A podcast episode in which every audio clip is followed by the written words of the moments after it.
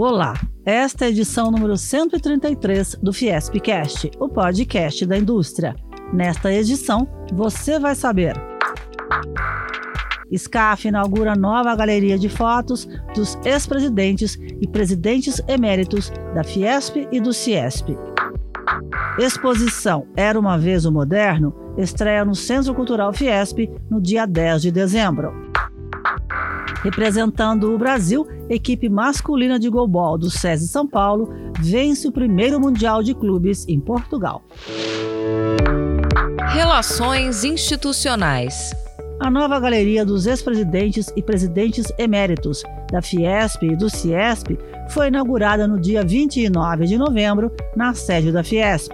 Paulo Scaff, presidente da Fiesp e do Ciesp, lembrou que a história das entidades se confunde com a história da indústria no país. Hoje, para mim, é um motivo assim de bastante emoção de estar com vocês todos aqui.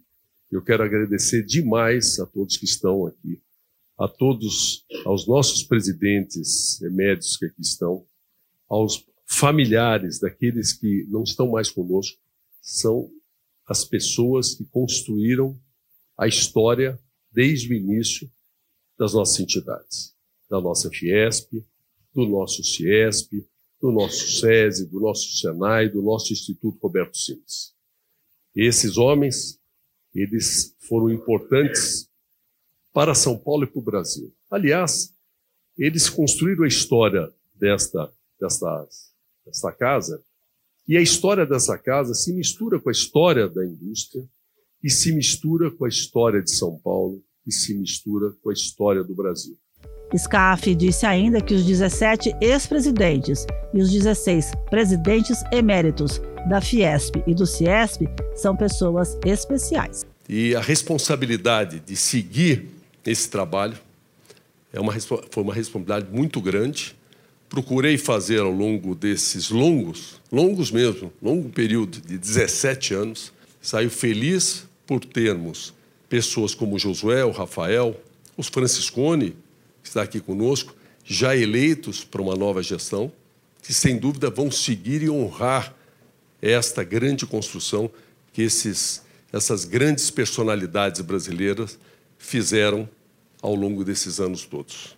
Esses são nossos imortais e serão imortais. Esses têm a ver com a construção da indústria do Brasil, de São Paulo e parte forte da história do nosso país. A matéria completa sobre a inauguração da nova galeria dos ex-presidentes e presidentes eméritos da Fiesp e do Ciesp está no site fiesp.com.br.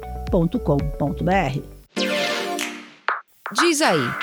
Não há crescimento econômico se não houver crescimento no setor da construção. É hora de virar a página após quase dois anos de pandemia e entrar em 2022 com mais competitividade. A afirmação foi feita pelo presidente da Fiesp e do Ciesp, Paulo Scaff, na abertura da 14ª edição do Constru Business, Congresso Brasileiro da Construção, realizado no dia 29 de novembro, na sede da Fiesp. Um país como o Brasil não pode ter crescimento de PIB sem crescimento da construção, sem ter infraestrutura. Foi bem mostrado aqui o quanto é importante a infraestrutura, o quanto é importante o investimento é, seja para geração de empregos, para geração de renda, para oportunidade, para desenvolvimento regional, ou para criar competitividade no país, porque a competitividade cada vez é mais apertada. Faz diferença, sim, se tiver ferrovia competitiva do que um transporte mais caro e assim por diante. O que importa é o Brasil ter as melhores estradas, ferrovias, portos, aeroportos, enfim, energia e tudo aquilo que é necessário para dar base para o crescimento econômico. A visão é compartilhada pelo presidente do Conselho Superior da Indústria da Construção da Fiesp, José Carlos de Oliveira Lima, que citou um dos gargalos do setor. Nós temos gargalos na cadeia da construção, especialmente na mão de obra. Nós precisamos treinar mais os nossos trabalhadores, ter mais tecnologia, Nesta edição do Constru Business, a ideia foi trazer para o debate os principais assuntos do setor e contribuir para melhorar o cenário atual. Diante disso, José Romeu Ferraz Neto, diretor do Departamento da Indústria da Construção e Mineração da Fiesp, destacou. O Constru Business estima que deveriam ser investidos, contando obras públicas e privadas, cerca de 10% do PIB brasileiro por ano, estimativa ainda distante dos atuais 8,5%. Como demonstrado em nosso estudo do Constru Business, lançado hoje, cada um milhão de reais investido em obras emprega 15 pessoas, somando vagas diretamente nas obras, nos outros elos da cadeia produtiva e induzidas nos demais setores da economia. Para isso, precisamos seguir trabalhando em medidas que fortaleçam o setor. Marcelo Costa, secretário nacional de Transportes Terrestres do Ministério da Infraestrutura, afirmou que a retomada do crescimento econômico passa necessariamente pela retomada dos investimentos na infraestrutura do país. Existe um estudo do IPEA que apresenta uma correlação positiva entre o investimento no setor de infraestrutura e a retomada, a geração de emprego e renda de um país. Para cada real investido na infraestrutura no país, ele devolve para a economia, através de geração de emprego e renda, 2,5 reais a matéria completa sobre a 14ª edição do Constru Business está disponível no site fiesp.com.br. Educação. Preocupados com a saúde mental dos idosos que moram em casas de repouso, três alunos do nono ano do ensino fundamental do SESI de Santa Bárbara do Oeste desenvolveram um projeto Companhia Virtual. Henrique Eiler, Leonardo Zanetti e Ryan dos Santos criaram o protótipo de um robô. Henrique, de 15 anos, disse que o projeto começou nas aulas do eixo integrador, disciplina que envolve todas as áreas de conhecimento. O objetivo desse projeto era fazer um robô que fosse capaz de interagir com esses idosos. Ele teria de fazer isso de forma simples e ter uma imagem acolhedora para incentivar os idosos a conversar com ele. Depois que o robô ficou pronto, teve início a segunda fase do projeto.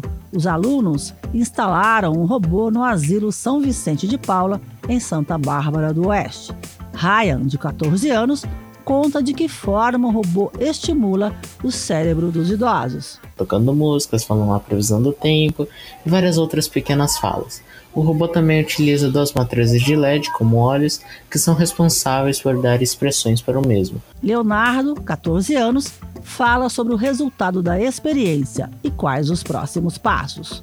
Já tivemos diversas devolutivas da equipe do asilo, dizendo que os idosos tinham adorado o nosso projeto e que ele melhorou muito a qualidade de vida deles. Agora, como próximos passos, queremos melhorar a funcionalidade do robô tanto pela implementação de movimentos para deixá-lo mais dinâmico, quanto pelo aprimoramento das interações feitas por ele. O robô que chegou em novembro no Asilo São Vicente de Paula, em Santa Bárbara do Oeste, vai permanecer até o fim de dezembro. Esporte. A equipe masculina do SESI São Paulo, representando o Brasil em Portugal, venceu o primeiro campeonato mundial de clubes de gobol no dia 27 de novembro.